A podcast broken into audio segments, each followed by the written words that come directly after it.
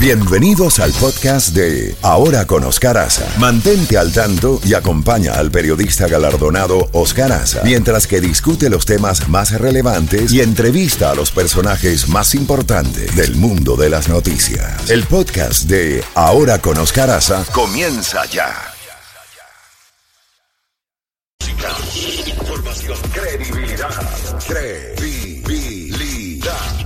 Escuchas a Oscar Aza. Oscar Aza en la Z mañana. Z92.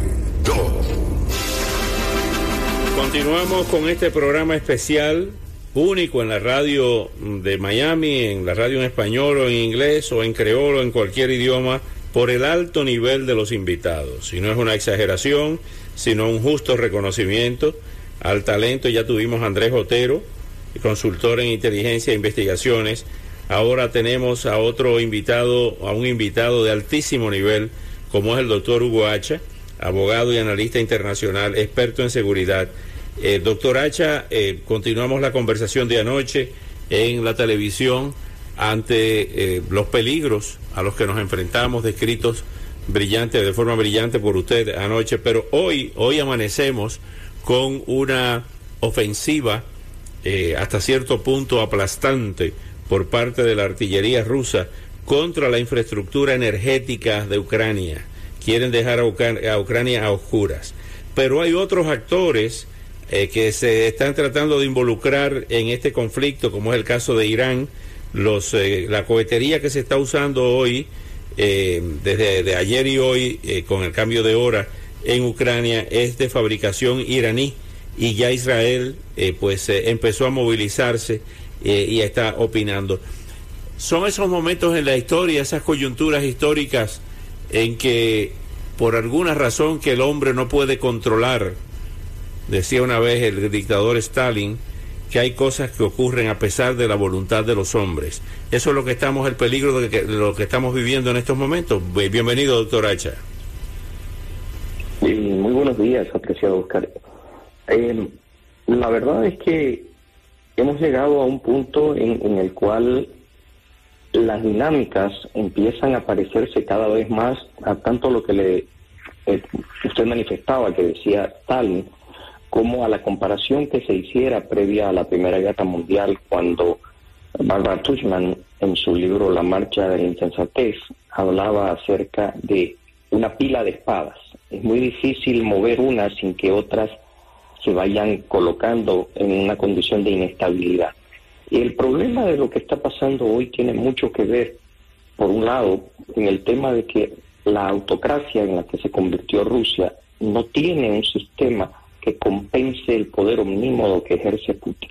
Y por el otro lado, en un occidente que todavía no presenta un frente unificado y coherente y da señales de aliento a las ambiciones o esperanzas que pueden estar eh, mal interpretadas o guiadas en el tope del poder de la Federación Rusa, pero que lamentablemente agravan la situación en Ucrania. Ahora bien, eh, el, el, hecho de que eh, continúe amenazando Vladimir Putin y el Kremlin con el uso de armas tácticas en el caso de Ucrania, eh, no descartando el uso de armas nucleares eh, tácticas eh, de alcance limitado, para decirlo de alguna forma, pues se suma al hecho de la, la, amenaza no solamente de Putin, sino la denuncia de los jefes militares de Shoigu hace algunos días de que Ucrania pudiera estar utilizando, pudiera utilizar armas sucias. Eh, ¿realmente esto es eh, una realidad o es parte de la guerra psicológica, eh, de, terror psicológico que quieren los que son expertos, los que son expertos los rusos, especialmente Putin?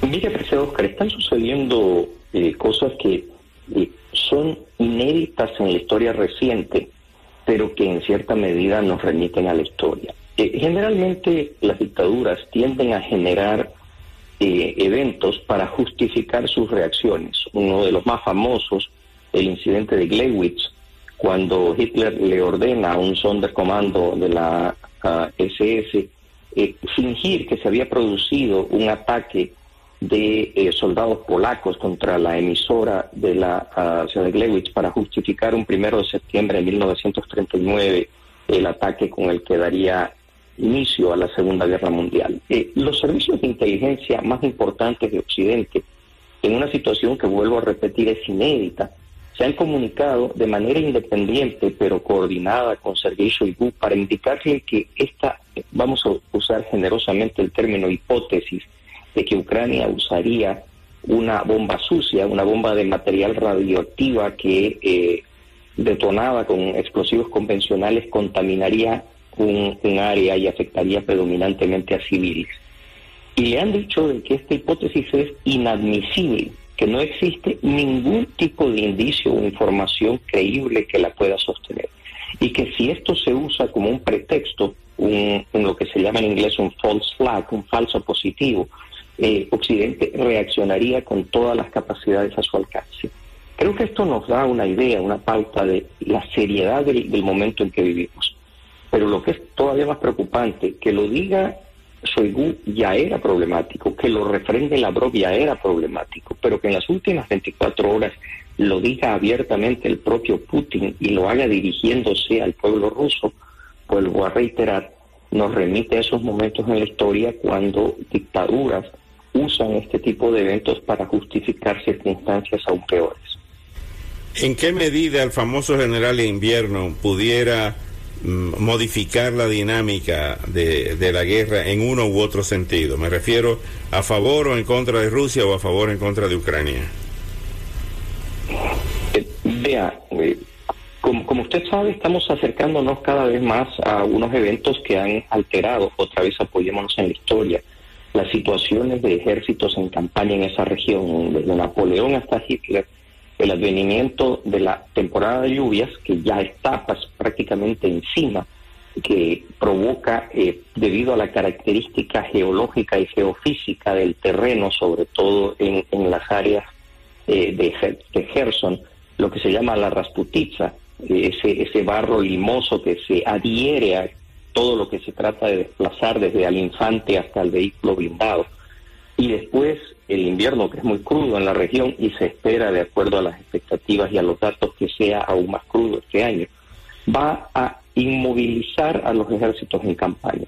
Aquí entra a tallar un factor inexorable en la realidad de toda guerra que involucra a Rusia por sus proporciones gigantescas geográficas y demográficas.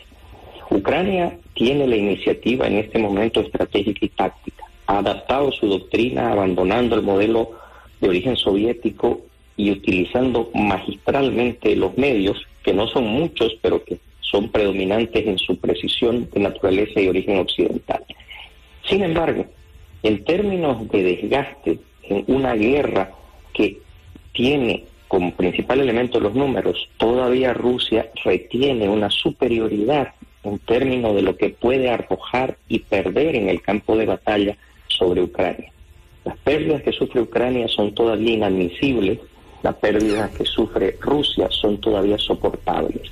Y eso se va a ver agravado, vuelvo a reiterar, en una guerra de posiciones con una dinámica de desgaste.